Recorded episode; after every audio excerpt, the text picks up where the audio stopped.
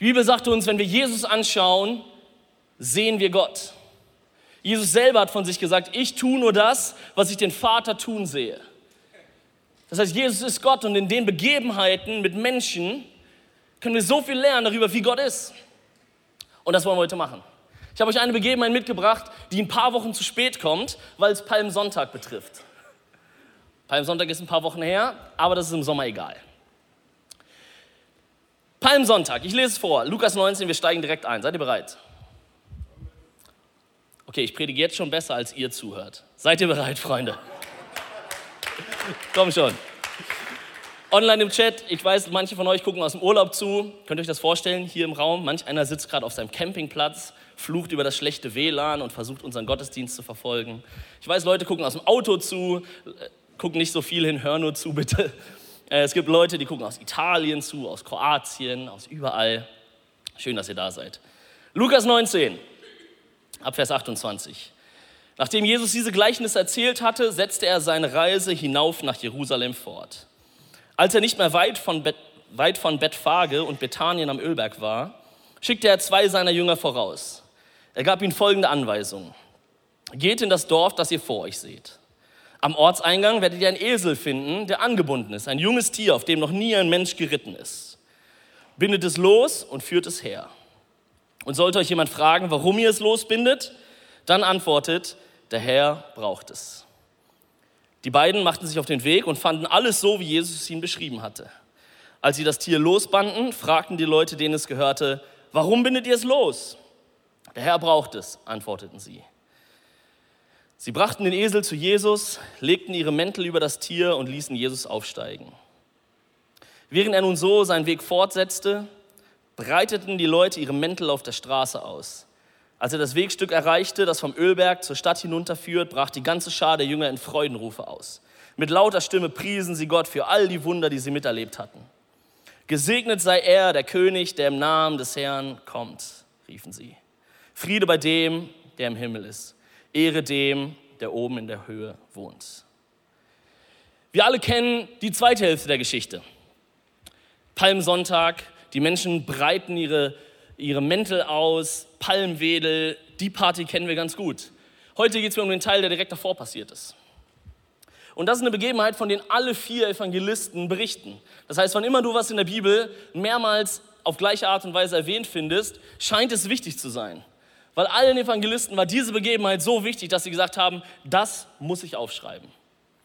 Die im rückwirkenden Rückblick geguckt haben, was war wichtig am Leben, im Leben von Jesus, in dem, was ich erlebt habe, was die Jünger erlebt haben dachten sie, das muss aufgeschrieben werden.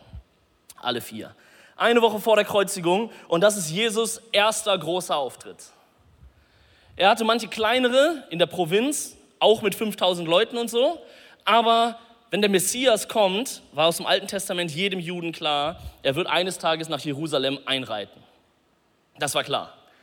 Und Jesus bereitet das vor. Wir sind eine Woche vor dem Passafest, vor der Kreuzigung und all dem, was dann passiert. Und Jesus hat seinen ersten großen Auftritt Richtung Jerusalem. Direkt davor hat Jesus Lazarus von den Toten auferweckt. Er hat so einen richtigen Lauf. Er hat jemand von den Toten auferweckt und denkt sich, jetzt Freunde, gehen wir nach Jerusalem. Die, die Passawoche kommt, auf geht's. Und was macht er? Er ist der neue König der Juden, der Retter, der Messias. Und was haben die Leute erwartet, wie er kommt? Vielleicht sowas so ein Cäsar. So sind Herrscher aufgetreten zu der Zeit. Mit großer Kohorte und allem Tamtam, -Tam, mit Bannern und allem Möglichem. Zu der Zeit hat Kaiser Caligula hat sich so darstellen lassen, wie hier auf der Statue. Das nächste Bild machen. Ein weißer Hengst. So kommt ein Herrscher daher. Und was macht Jesus? Der Retter der Welt, der König der Könige, der Herrn der Herren er nimmt sich einen Esel. Ein Esel. Das gewöhnlichste, was man damals finden konnte. Das ist sozusagen der Dacia Logan der Pferdewelt. Der durchschnittlichste Wagen, die einfachste Möhre, mit der du von A nach B kommst. Und Jesus, der Herr der Herren, sagt nicht, durchsuch das ganze Land nach dem prächtigsten Hengst, macht den noch sauber, striegelt den und so. Nee, er sagt, in dem nächsten Dorf findet ihr diesen Esel. Den brauche ich. Für seinen größten Auftritt bis dahin sucht Jesus sich das Gewöhnlichste aus, was er finden konnte. Kein Tamtam, -Tam, kein Angeberei, nichts, was auf Instagram gut aussieht. Ein Esel. Ein Esel. Gott ist ein Gott des Gewöhnlichen. Das können wir dieser, aus dieser Jesus-Story lernen. Gott ist ein Gott nicht der Superlative, sondern des Normalen. Gott selbst benutzt immer wieder Menschen, über die Folgendes gesagt wird. Jakobus 5 zum Beispiel. Elia war ein schwacher Mensch wie wir. Leute, wenn ich euch vorher gefragt hätte, wie würdet ihr Elia beschreiben? Keiner von euch, ich auch nicht, hätte gesagt, ja, Elia, der war ein schwacher Mensch wie wir. Wir denken an die großen Geschichten, die wir kennen, wie hier gesagt wird. Er betete ein Gebet, dass es nicht regnen sollte, und es regnete auf der Erde nicht drei Jahre und sechs Monate. Und er betete abermals und der Himmel gab Regen und die Erde brachte ihre Frucht. Wir denken an die Geschichte mit den Baalspriestern und Feuer vom Himmel. Ein schwacher Mensch wie wir? Ich hätte eher gedacht, dass Elia so ein Cape gewachsen ist hinten und so eine Superman-Brille hat oder so. Dass er im neuen Avengers-Trailer ist. Aber nein, ein schwacher Mensch wie wir. Denk an die anderen Leute in der Bibel. Mose, Gideon, Timotheus, Paulus, nimm wen du willst. Die allermeisten Leute sind stinknormale Leute. So wie du, wie ich. Paulus sagt selber über, euch, über sich selber, 1. Korinther 2, ich war bei euch in Schwachheit und in Furcht und mit großem Zittern. Wenn du an Paulus denkst, den Apostel, der die Hälfte des Neuen Testaments geschrieben hat, denkst du an jemanden in Furcht und mit großem Zittern? Ich habe das Bild vor Augen, wie das in meiner Kinderbibel war, wie er in Athen große Reden schwingt vor großen Mengen. Und dann lese ich sowas wie den Römerbrief und denke, wow, das ist so überzeugend. Der Mann muss ja so selbstsicher gewesen sein. Und das ist so stringent von der Argumentation und er hat so viel Selbstbewusstsein in dem, was er schreibt. Und er nennt sich selber einen schwachen Mann mit Furcht und mit großem Zittern. Ein stinknormaler Mensch. Und dann sagt er selber, und meine Worte und meine Predigt geschahen nicht mit überredenden Worten menschlicher Weisheit, sondern in der Weisung des Geistes und der Kraft, damit euer Glaube nicht auf Menschenweisheit beruht, sondern auf Gottes Kraft. Und der gleiche Paulus sagt in 1. Korinther 1, was in dieser Welt unbedeutend und verachtet ist, was beim Menschen nichts gilt, das hat Gott erwählt. Damit ans Licht kommt, wie nichtig das ist, was bei ihnen etwas gilt. Denn niemand soll gegenüber Gott mit vermeintlichen Vorzügen prahlen können. Gott erwählt das Stinknormale, das Gewöhnlichste, was du finden kannst. Für seinen größten Auftritt einen Esel, einen kleinen Esel, auf dem noch nie jemand geritten ist. Und Gott liebt es, was Gewöhnliches zu nehmen und damit was Außergewöhnliches zu tun. Moses Stab war ein stinknormaler Stab kein magischer Harry Potter Stab, der Superkräfte hatte. Ein stinknormaler Holzstab, wie er auch hunderte andere hätte finden können. Davids Steinschleuder, eine handelsübliche Steinschleuder mit fünf normalen Steinen aus dem Fluss. Es hätten auch Millionen andere Steine sein können. Ganz normal. Simson bringt im Kampf tausend Philister um. Nicht mit dem mächtigen Schwert des Königs, mit einem Eselknochen. Das erste Wunder auf einer ganz normalen Hochzeit wird ganz normales Wasser zu ganz normalen Wein. Gott scheint Interesse daran zu haben, dass etwas Gewöhnliches besonders wird. Und das widerspricht so dermaßen dem, was in unserer Kultur üblich ist. Wir würden uns umgucken, wenn wir jetzt sagen würden, Freunde, wir brauchen hier einen neuen Pastor. Brauchen wir zum Glück nicht, aber wenn es so wäre. Dann würden wir uns umgucken und sagen, wer ist der geeignetste dafür?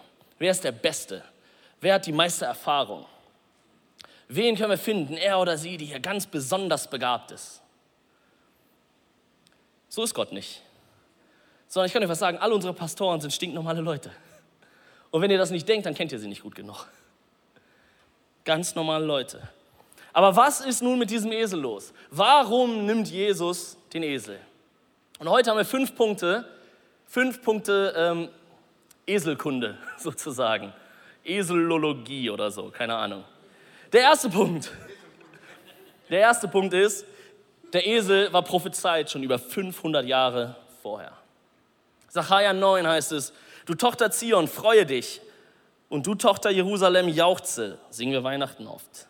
Sieh, dein König kommt zu dir, ein Gerechter und ein Helfer, arm und er reitet auf einem Esel, auf dem Füllen einer Eselin. Gott hat es schon angekündigt. Und jetzt ist die Frage bei gewöhnlichen Sachen, was hat dir, dem Otto-Normalverbraucher Wuppertals, wo auch immer du herkommst, was hat Gott dir schon prophetisch angekündigt? Was hat Gott dir gesagt, wo man denkt, hä, das macht überhaupt keinen Sinn? Damals haben die Leute auch gedacht, der König kommt, der starke Retter auf einem Esel. Na okay, lesen wir weiter, Herr Prophet. Das war nicht abzusehen. Aber Gott hat sich festgelegt, dass es so sein soll. Und deswegen bin ich heute Morgen hier, um dich zu fragen, was hat Gott dir schon gesagt, was du vergessen hast? Was vielleicht absurd erscheint, was nicht logisch, nicht plausibel ist. Aber wo Gott dir sagt, das möchte ich mit dir tun.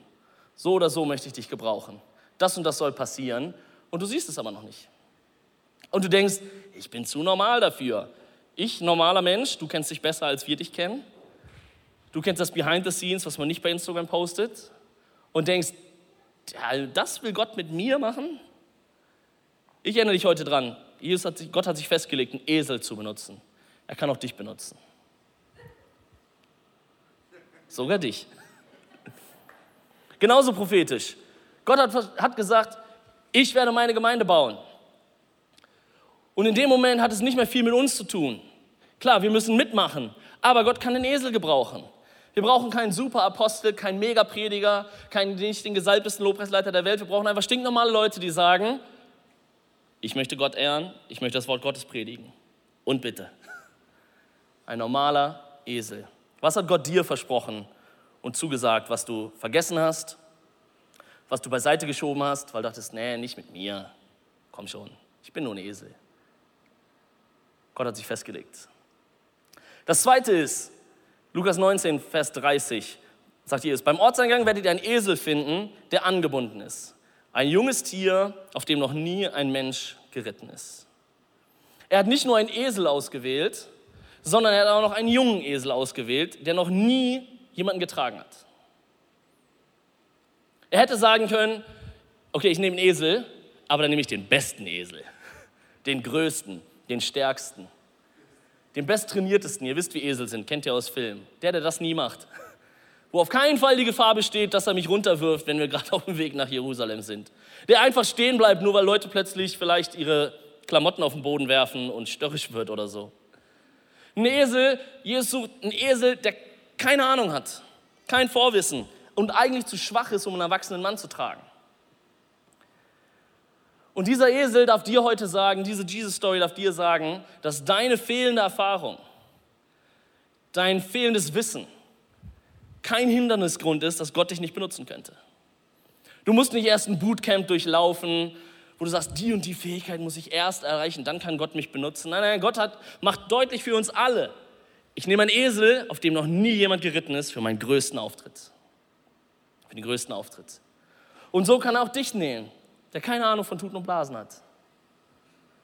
Und Gott kann dich erwählen. Und er kann dich benutzen. Und er kann durch dich was tun, was du selber nicht siehst. Dieser Esel wird nicht da gestanden haben und gedacht haben, oh, heute wäre es gut, einen König zu tragen. Sondern er wird einfach sein Eselleben gelebt haben. Keine Ahnung, was Esel machen.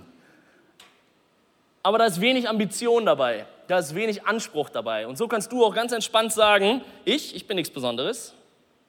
Aber der, den ich tragen könnte, der ist besonders. Ich muss nichts Besonderes sein, damit der Besondere auf mir reiten kann, damit ich ihn tragen kann. Es ist keine Veränderung nötig, damit Gott dich benutzen kann. So oft kriegen wir als Christen gesagt, ah, du musst erst das und das lernen, bevor Gott das machen kann. Wenn wir über Geistesgaben predigen und der Heilige Geist möchte dich benutzen und dir die Gaben geben, dann denken wir, okay, ich brauche ein Buch, ich brauche ein Seminar, ich brauche Training, ich brauche Coaching, ich brauche was auch immer. Ja, das ist alles nicht schlecht, aber du brauchst es nicht, wenn Gott dich benutzt. Wenn Gott dich benutzt. Manchmal denkst du, du müsstest so aussehen wie das große, starke Pferd. So. Und du fühlst dich aber leider so. Du sitzt im Heiliggeist-Seminar und denkst dir das. Was zum Henker ist hier los? Ich? Gott benutzt den Esel, diesen Esel, für seinen größten Auftritt, um sich der Welt vorzustellen. Wisst ihr, so oft sagen wir, das Beste kommt erst noch. So ein Slogan, den man gerne mal hört. Aber das Problem ist, das hat Jesus nie gesagt. Ich glaube trotzdem, dass das meiste davon stimmt. Aber Jesus hat so Sachen gesagt wie, das Reich Gottes ist mitten unter euch. Er hat gesagt, heute ist der Tag der Rettung. Er hat gesagt, das Reich Gottes ist nahe gekommen. Nicht irgendwann, nicht wenn du was gelernt hast, wenn du was geübt hast, wenn du Status hast, wenn du Ansehen hast, wenn du was auch immer hast. Nein, nein, das Reich Gottes ist jetzt, nahe. Und es stimmt trotzdem, dass das Beste noch kommt, weil wir glauben, dass, ein Gott da, dass wir einen Gott dienen, der das Beste noch vor uns hat. Aber trotzdem darf es uns nicht davon abhalten, dass wir hier heute stehen und denken, ja, eines Tages kann Gott mich benutzen. Dann nimm heute die Geschichte vom Esel den Jesus auswählt und sagt, nein, heute, jetzt, ohne Veränderung, so wie du bist. Los geht's. Und das alles widerspricht kein bisschen dem, dass wir Übung brauchen, dass wir wachsen dürfen, dass wir Dinge lernen dürfen, kein bisschen. Aber wir haben eher die Tendenz, dass wir entweder uns zurückziehen und sagen, ja, ich kann das alles noch nicht, Gott macht das erst, wenn ich soweit bin. Oder dass wir uns für so toll halten, dass wir uns für das Pferd halten statt für den Esel. Und die beiden Gefahren sind so viel größer heutzutage, als dass man jemandem sagen muss, mach mal langsam, du bist ein Esel. Also auch aus meiner Erfahrung als Leiter und als Pastor ist es so viel einfacher, jemandem zu sagen, guck mal, lass uns das kurz lernen. Als statt jemanden, der sich zurückgezogen hat, weil er denkt, er kann das alles nicht, dazu zu bringen, dass er das macht, was Gott möchte. Das heißt, ein übertriebenes Ego und ein Stolz oder ein kaputtes Ego und zu wenig Selbstbewusstsein und zu wenig Souveränität in dem, was Gott mit einem machen möchte, ist viel schlimmer, als einfach zu sagen, ich bin der Esel, Gott mach mit, dir, was du, mach mit mir, was du möchtest. Deine Gewöhnlichkeit disqualifiziert dich nicht, ganz im Gegenteil. Wenn du dich fühlst als einer von 80 Millionen, dann bist du das. Es tut mir leid.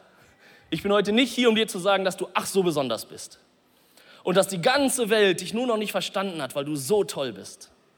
Und wenn du heute bei Twitter unterwegs bist, dann ist die ganze Welt voll davon, dass wir alle so besonders und so individuell sind und trotzdem irgendwie alle gleich aussehen. Das ist nicht die Botschaft. Die Botschaft ist, du bist normal, so wie jeder von uns normal ist. Wenn du eine Umfrage machst, wie gut fährst du Auto, dann behaupten 90 Prozent, dass sie besser fahren als der Durchschnitt. Das kann nicht sein. Du fährst stinknormal Auto, so wie im Schnitt jeder Auto fährt. Ja, und vielleicht gibt es Einzelne, die besser fahren und Einzelne, die schlechter fahren. Aber im Schnitt bist du so wie alle. Und wisst ihr, da können wir voll viel Freiheit drin finden, dass wir nicht getrieben sind irgendwie von diesem gleichen Individualismus, den wir in der Welt finden, nur in christlich. Es gibt Leute, die haben Psalm 139 ein bisschen zu oft gelesen. Du bist wunderbar gemacht und ich habe dich gesehen und bla bla. Das kann man zu dolle lesen. Es stimmt zu 100 Prozent. Aber es laufen Christen durch die Gegend, die halten sich für so was Besonderes, dass, dass es Gott abhält, der Esel zu sein und darauf zu kommen. Es gibt Christen, die sind so mit sich selber beschäftigt und in dieser Individualismus und ich bin so toll Bubble gefangen, dass es Gott davon abhält, auf ihn zu reiten. Die Bibel nennt das Demut. Und es das heißt nicht, dass du schlecht bist. Aber wenn wir einmal kurz davon weggucken, wie toll wir doch angeblich alle sind, sondern einfach merken, ich bin stinknormal. Ich kann manche Sachen ein bisschen besser als ihr, ich kann manche Sachen schlechter als ihr. Aber im Schnitt sind wir alles normale Leute. Und das kann uns sehr ermutigen. Ich bin nicht gekommen, um dich runterzumachen. Du Esel. Nein, nein, nein. Ich bin gekommen, um dich zu motivieren. Sei kein Pferd, was du nicht bist. Gott benutzt dich so, wie du jetzt hier gerade sitzt. So wie du in Unterhose auf deiner Couch sitzt, im Stream. Das machen Leute. Mit ungewaschenen Haaren am Frühstückstisch dein Brötchen in dich reinstopfst. So möchte Gott dich benutzen. Und du musst nichts daran ändern. Das dritte ist, der Esel wurde losgebunden. Vers 30, bindet es los und führt es her. Auch das ist prophetisch, weil Gott hat dich auch frei gemacht. Er hat dich losgebunden von allem Möglichen. Er hat am Kreuz den Preis bezahlt, den du niemals hättest bezahlen können. Er hat dich frei gemacht von Gebundenheit, von Krankheit, von Schuld, von schlechtem Gewissen. Und so oft laufen wir durch die Gegend und sind nicht frei. Aber was wir als Christen lernen müssen, ist das zu tauschen, was wir haben, gegen Gottes Freiheit. Zum Kreuz zu kommen und zu sagen, Gott, ich gebe dir mein Selbstmitleid, mein Opferdasein, meine Unvergebenheit, mein falsches Selbstbild und ich tausche es am Kreuz gegen das, was du für mich hast. Ist so einfach. Ist nichts Kompliziertes, weil Gott hat dich schon frei gemacht. Aber das Problem ist, dass wir das manchmal nicht merken. Und es gibt dieses Beispiel von dressierten Elefanten. Kleine Elefanten werden Ketten angelegt, dass sie nicht weg können. Und dann wachsen sie mit diesen Ketten auf. Und irgendwann nimmt man die Ketten ab, aber der Elefant verhält sich nicht anders, weil er gelernt hat und weiß, ich darf hier nicht weg, ich kann hier nicht weg. Das heißt, du kannst, früher gab es das, zum Glück gibt es das nicht mehr so oft, aber in Zirkussen und so, dass einfach ein Elefant irgendwo rumsteht. Und du denkst, hä, du bist drei Tonnen schwer, du kannst machen, was du willst, und er rennt nicht weg. Weil man das Tier so sehr gequält hat, so sehr gefangen gehalten hat, dass er nicht wegläuft, selbst wenn die Kette ab ist. Und so sind wir manchmal auch. Wir sitzen da, hatten jahrelang unsere Kette und Jesus hat sie weggenommen. Du bist frei. Und wir sitzen da und tun so, als hätten wir die Kette noch. Und deswegen war es nötig, dass Jesus in dieser Geschichte diesen Esel losbindet. Ihn frei macht von all dem, was vorher war, von seinem alten Besitzer, von dem Ort, wo er war, von dem, was ihn gehalten hat und bringt in seine Berufung. Und so will das Gott mit dir auch machen. Du bist frei. Lass uns lernen, als freie Menschen zu leben. Das vierte, der Esel wurde gebraucht. Und sollte euch jemand fragen, Vers 31, warum ihr es losbindet, dann antwortet, der Herr braucht es. Die Antwort ist irgendwie für mich nicht ganz zufriedenstellend, wenn ich der Besitzer des Esels gewesen wäre. Kommt irgendwer, bindet mein Esel los, ja, der Herr braucht es, okay. Wenn dich jemand fragt, warum sollte Gott dich benutzen? Ähm, weil Gott mich braucht? Ist die richtige Antwort. Und so oft versuchen wir das zu erklären. Äh, warum machst du jetzt damit? Ja, ich glaube, das ist irgendwie meine Berufung und ich finde da drin da das. Und ja. Gott braucht dich. Ganz einfach. Du bist kein Extra, du bist kein Bonus, du bist nicht da für den Moment, wenn kein anderer mehr da ist, sondern Gott braucht dich, um diese Welt zu verändern. Und das sind so große Wörter, aber ich glaube genau, dass es so ist. Wie glaubst du, nimm diesen Ritt nach Jerusalem mal symbolisch, wie glaubst du, dass Gott in deine Arbeitsstelle einreiten möchte? In deine Schule, in deine Uni, auf den Spielplatz, auf dem du morgen Nachmittag bist, in dein Wohnzimmer, wo du heute Nachmittag bist. Wie glaubst du, wird Gott da reinkommen?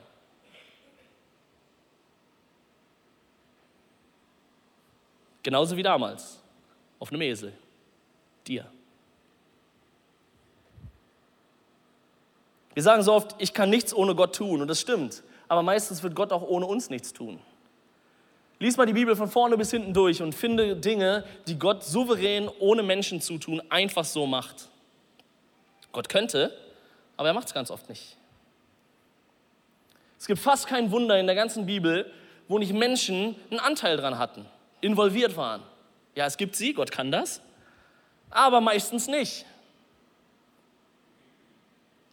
Du bist der Esel, auf dem Jesus zu deinen Nachbarn, in deiner Arbeitsstelle, in diese Kirche, zu deinen Kindern, zu deiner Oma, zu den Kranken, wenn du Ärztin bist. Du bist der Esel, auf dem Jesus reiten möchte. Gott braucht dich. Jesus hätte auch einfach reingehen können nach Jerusalem. Und wahrscheinlich wäre was Ähnliches passiert. Aber er hat sich festgelegt, nein, ich werde auf einem unerfahrenen Esel, der keine Ahnung hat, reiten für meinen größten Auftritt. Und das werde ich machen. Gott könnte deinem Nachbarn im Traum einfach so erscheinen. Und ja, manchmal macht Gott gütigerweise das auch. Aber Gott braucht dich, dass du ihm Zeugnis gibst, dass du erzählst. Wir haben die Bibel als Gottes Wort und trotzdem braucht es mich, der sie predigt. Gott kann jeden heilen, aber es braucht dein Gebet, damit es passieren kann. Du wirst gebraucht. Der Esel ist nicht egal. Du bist nicht egal. Es braucht deine Einladung. Leute verirren sich nicht sonntags morgens hierhin. Sie brauchen einen Esel, der sie einlädt. Du brauchst, Gott braucht dein Gebet für das Wunder, was er tun möchte. Gott braucht deine Finanzen, braucht deine Mitarbeit, braucht dein Investment, braucht deine Offenheit, braucht dein Gespräch. Und die Frage heute Morgen ist ganz einfach, darf Gott sich deine nächste Mittagspause kurz mal leihen? So wie sich diesen Esel geliehen hat. Das ist das fünfte. Darf Gott sich diese zwei Stunden sonntags morgens leihen, damit, er da, damit da Jesus kommen kann? Darf Gott sich die Zeit, wo du dich investierst in Kirche, im Sozialwerk, ehrenamtlich, wo auch immer, darf Gott sich diese Zeit leihen, damit er nach Jerusalem einreiten darf? Darf Gott sich das nächste Gespräch in der Mittagspause leihen, damit er zu den Menschen kommen darf? Das ist die Einladung heute. Bist du der Esel, auf dem Jesus reiten darf? Gott leiht sich Dinge. Er hat sich am Ende sogar ein Grab geliehen, aus dem er auferstehen wollte darf Gott sich dein Leben leihen. Wie reagieren wir darauf? Wir haben in dieser Geschichte gelernt, es gab diesen Esel, der irgendwie so ist wie wir. Und wir haben über Gott gelernt, das habe ich ganz am Anfang gesagt, wenn wir Jesus sehen, können wir sehen, wie Gott ist, der sich nichts Besonderes aussucht, der sich ganz normale Leute aussucht, der sich für seinen größten Auftritt das Gewöhnlichste aussucht, was es damals gab. Und wenn wir darauf reagieren, ist heute für dich die Frage, darf Gott sich dein Leben, deine Zeit, deine Aufmerksamkeit, deine Mühe, deine Gefühle, deine Finanzen, deine Gebete leihen, damit da was Sinnvolles raus passiert? Dass er darauf nach Wuppertal, Ennepetal, Hagen, wo auch immer du herkommst, reiten darf? Im Römerbrief finden wir folgende Antwort darauf. Der Schreiber sagt, ich habe euch vor Augen geführt, Geschwister, wie groß Gottes Erbarmen ist. Die einzig angemessene Antwort darauf ist die, dass ihr euch mit eurem ganzen Leben Gott zur Verfügung stellt und ihm als ein lebendiges und heiliges Opfer darbringt, an dem er Freude hat. Das ist der wahre Gottesdienst und dazu fordere ich euch auf. Ich fordere euch heute Morgen stellvertretend auf, wie dieser Esel zu sein, der losgebunden wurde, der erwählt wurde, ausgesucht wurde, der befreit wurde, der gebraucht wurde, zu sagen, okay, wenn Gott, wenn du mit mir irgendwas anfangen kannst, irgendwas, dann bin ich der Esel, der dich gerne trägt. Und wisst ihr, in dem Moment, wo Jesus auf dem Esel nach Jerusalem einreitet, wo die Leute jubeln und singen, wo Palmzweige auf den Boden fallen, da ist auch jedem klar, wer hier der Esel ist und wer Jesus ist. Das ist kein Motivationstalk, der sagt, du bist so super, Gott will dich gebrauchen. Nein, nein, das ist die Motivation, Jesus ist super und du bist normal, aber Gott will dich benutzen, weil er so unnormal ist, weil er nicht funktioniert wie diese Welt, weil Reich Gottes anders ist. Und du darfst sagen, okay Gott, wenn irgendwas von dem, was ich bin, was mein Leben ausmacht, gebraucht wird, für dich Gott bedeutsam ist, dann kannst du es benutzen kannst du es benutzen. Bist du verfügbar? 1. Petrusbrief 2, Vers 5 finden wir, lasst euch selbst als lebendige Steine in das Haus Gottes einfügen, das von Gott erbaut wird und von seinem Geist erfüllt ist. Wisst ihr, hier Campus Obermann baut sich nicht von alleine. Das fällt nicht vom Himmel. Du wirst gebraucht. Wir brauchen jede Menge Esel, so wie Anke. Sorry, Anke. Wir brauchen Leute, die einfach sagen, da ist ein Haus Gottes, ich bin Stein, ja, baue ich mich ein. Wir alle sind Teil von dem, was passiert. Und Gott sagt, kannst du bitte der Esel sein, auf dem ich reite? Morgen früh, wenn du zur Arbeit gehst, auf dem Parkplatz einbiegst, frag Gott dich, kann ich der Esel sein, auf dem das Reich Gottes, Friede, Freude, Gerechtigkeit, Liebe, Güte, Annahme, Herrlichkeit, Heilung, alles auf diesen Parkplatz fährt? Ja, Gott könnte deine Arbeitsstelle mit dem Blitz treffen und alles ist gut, aber er tut es nicht. Es braucht uns, die Botschafter an Christi Stadt, die dorthin gehen und ihn tragen. die ihn auf den Rücken nehmen und sagen, ich bin hier der Esel, er ist der Gott und bitte. Deine Familie, wie sollen deine Kinder Gott kennenlernen, wenn du ihnen den nicht vorstellst? Ja, Gott könnte ihnen, wenn sie 15 sind, im Traum erscheinen. Aber wie cool ist das, wenn du der Esel, die Eselin bist, auf den, die Jesus zu ihren Kindern bringt? Wo all die Herrlichkeit und Güte Gottes zu ihnen reitet. Du bist nicht Unternehmer, Unternehmerin einfach nur so, sondern du bist die Versorgung Gottes für deine Angestellten. Du bist der Esel, auf dem Gottes Güte reitet. Und wenn wir Probleme ansprechen, dann bist du der Esel, auf dem Gottes Gerechtigkeit reitet. Manchmal können wir auch der Esel sein, auf dem Gottes Zorn reitet. Wir können Esel sein, auf dem alles, was Gott ausmacht, in deine Welt kommt. In unsere Welt kommt, in unsere Kirche kommt, in unsere Teams kommt. Und alles, was du brauchst, ist ein Esel. Du musst nichts können. Ich könnte die ganze Predigt wieder von vorne anfangen. Du musst nichts können. Du könntest jetzt denken, ja, okay, da muss ich so heilig sein, da muss ich so ein guter Christ sein, was auch immer das zum Henker sein soll. Du musst das und das und das können. Nein, nein. Ein Esel, der erwählt ist, der losgebunden ist, der gebraucht wird und der geliehen ist. Das ist alles, was Jesus braucht. Komm, lass uns aufstehen zusammen.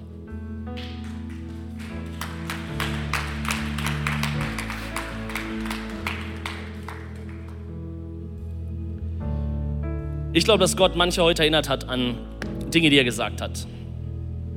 Dinge, die schon lange klar waren. Aber du bist träge geworden. Du hast es vergessen. Du hattest mal große Visionen, aber irgendwie sind sie so, die Bibel nennt das die Sorgen der Welt, haben sie überwuchert. Der Alltag ist leider gekommen und hat das nicht geklappt. Ich glaube, dass Leute sich ihr Leben lang gefühlt haben wie so ein Esel. Einer von ganz vielen, der nichts kann nichts Besonderes. Was soll Gott mit mir machen? Ich glaube, dass Leute hier sind, die sich für ein bisschen zu gut gehalten haben heute Morgen. Und die so einen Anspruch hatten, Gott muss mich doch benutzen. Guck mal, ich habe dreimal die Bibel gelesen oder was auch immer dein Thema war. Aber jetzt, wenn wir zu Gott kommen, ist der Boden für uns alle gleich. Wir alle, sagt die Bibel, sind Sünder und haben nichts vorzuweisen vor Gott. Können wir uns darauf einigen? Ob du noch gar kein Christ bist und dich gleich meldest, wenn ich dich fragen werde, oder ob du schon seit 70 Jahren Christ bist und denkst, doch eigentlich habe ich das ganz gut verstanden mit dem Glauben. Wir alle sind Sünder und haben nichts vorzuweisen vor Gott.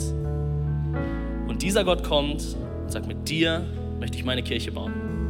Mit dir möchte ich Reich Gottes auf diese Welt bringen. Mit dir möchte ich Geschichte schreiben. Und dann hast du heute die Wahl, Ja zu sagen oder Nein zu sagen. Ist so einfach. Du musst danach nichts tun. Der Esel musste nicht loslaufen und sich den Jesus schnitzen, der auf dem Rücken saß. Er musste nur bereit sein. Nur bereit sein. Der Esel hat keinen Auftrag gekriegt, geh nach hin und mach das und das. Nee, nee. Der Esel hat nichts gemacht, außer Jesus getragen. Und du musst auch nichts machen, tun, erarbeiten, Bücher lesen. Du musst nicht mal mehr beten. Möchtest du, dass Gott dich gebraucht? Möchtest du der Esel sein, die Eselin sein, auf dem Gott morgen früh sagt, ja, ich trage dich. Ich bin ein bisschen klein. Ich habe schwache Beine. Ich habe nicht ganz verstanden, wo es hingeht. Ich war da noch nie. Aber ich trage dich. Komm, lass uns alle unsere Augen kurz schließen. Vielleicht gehörst du zu den Leuten, die Jesus überhaupt noch nicht folgen. Bevor wir gleich für die Leute beten wollen und reagieren wollen auf das, was wir gehört haben, mit allen Christen, möchte ich dich fragen, ob du Jesus kennenlernen möchtest. Dieser Jesus, der auf dieser Geschichte auf dem Weg war, ans Kreuz zu gehen. Der in dieser Jesus-Story begann, seinen Weg nach Jerusalem zu machen, wo er fünf Tage später das letzte Abendmahl feiern sollte und schuldlos am Kreuz sterben sollte. Und das hat Gott gemacht, er hat den Himmel hinter sich gelassen, die Herrlichkeit hinter sich gelassen, ist Mensch geworden, kam auf diese Welt, um den Tod zu sterben, den wir beide verdient hätten. Er hat die Herrlichkeit, seine Perfektion im Himmel hinterlassen, hat menschliche Gestalt angenommen, um unsere Schuld, unser Versagen, unsere Sünde zu tragen. die wir niemals selber hätten tragen können. Aber er ist nicht im Grab geblieben, sondern die Geschichte geht sieben Tage nach dieser Begebenheit heute weiter, dass er aus diesem geliehenen Grab auferstanden ist. Er ist nicht tot geblieben, sondern er lebt. Er ist in den Himmel aufgefahren und sitzt zur Rechten des Vaters. Das ist das Evangelium. Wenn du heute hier bist und sagst, diesen Jesus möchte ich kennenlernen, dieser Jesus, der alles hinter sich gelassen hat, damit ich schuldfrei leben darf, Der Jesus, der den Preis bezahlt hat, den ich hätte bezahlen müssen, der den Schuldschein zerrissen hat, den möchte ich kennenlernen. Dann darfst du jetzt gleich kurz deine Hand heben. Ich lade dich ein, heute ein neues Leben zu starten. Es klingt so groß, aber es ist genau das. Es ist genau das. Das Alte ist vergangen, was Neues kann jetzt anfangen, wenn du möchtest. Das heißt, wir haben alle unsere Augen geschlossen. Wenn dich das betrifft, heb kurz deine Hand, gib mir ein Zeichen, wenn du das möchtest. Du sagst, ich möchte diesen Jesus kennenlernen. Dann streck kurz deine Hand hoch, damit ich sehen kann. Danke. Dankeschön. Hab dich gesehen. Wer ist noch hier? Der sagt, wenn es diesen Gott geben sollte, von dem du da geredet hast, der fast zu gut ist, um wahr zu sein, aber ich möchte ihn kennenlernen, dann kann das heute ein Tag sein. Letzte Chance für heute. Cool. Und bevor wir gleich für uns Christen beten. Lass uns gemeinsam dieses Gebet sprechen, um den beiden Leuten, die sich gerade gemeldet haben, zu helfen, ihren ersten Schritt zu gehen. Und wenn wir das lesen, hat mal kurz den Esel im Hinterkopf. Weil es ist genauso, wie es der erste Schritt für jemanden ist, der heute hier zu Besuch ist oder der vielleicht seine erste Entscheidung trifft, kann es für dich die Erinnerung sein an das, was wir eigentlich glauben. Komm, lass uns gemeinsam beten. Jesus, ich weiß, dass du mich liebst. Es gibt nichts, was ich tun könnte, damit du mich mehr liebst. Und durch nichts, was ich tue, würdest du für mich lieben. Du bist für mich gestorben und auferstanden. Ich glaube an dich. Du bist mein Gott, mein Retter mein Herr. Bitte schenke mir die Vergebung meiner Schuld. Ich möchte als dein Kind leben und du sollst mein ganzes Leben bestimmen. Ich danke dir, dass ich durch dich wirklich frei bin und ein Leben in Ewigkeit habe. Amen. Amen. Amen.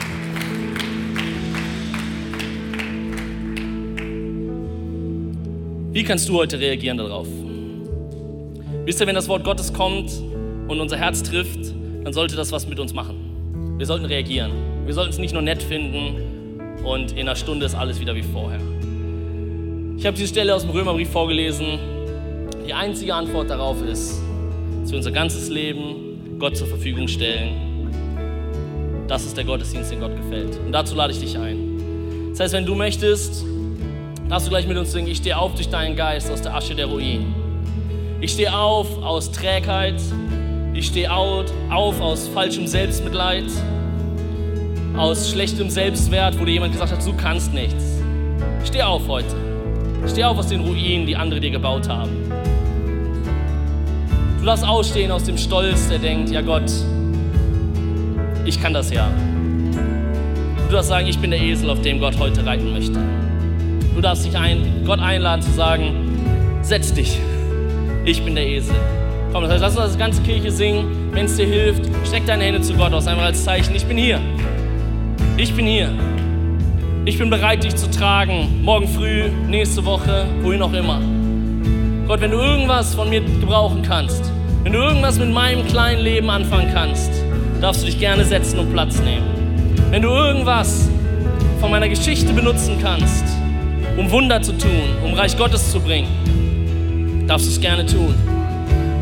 Komm, lass uns singen. Ich stehe auf durch deinen Geist und lass uns reagieren. Komm, lass uns zu Gott kommen.